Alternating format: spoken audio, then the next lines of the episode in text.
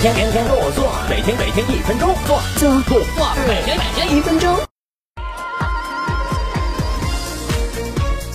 丈母娘去广场跳舞，回来又买了两瓶保健药，钱花了不少，根本没效果。女朋友愁死了，气全撒在我身上，怎么防止父母上当受骗？哥有招啊！老人节俭惯了，难免贪小便宜，骗子常用这一点下套，比如以免费看病为诱饵，推销保健品，办假抽奖，说交个手续费就能中大奖。平常多和父母沟通，勤打电话，清楚他们的情况，提前打预防针，强调天上不会掉馅饼。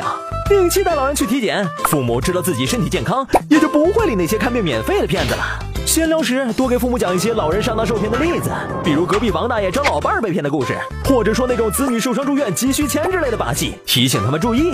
家里大钱在银行存个定期，密码你记着就行。另开张活期卡存小钱，方便父母平常用。父母急需大额钱时，你也能帮忙判断真假。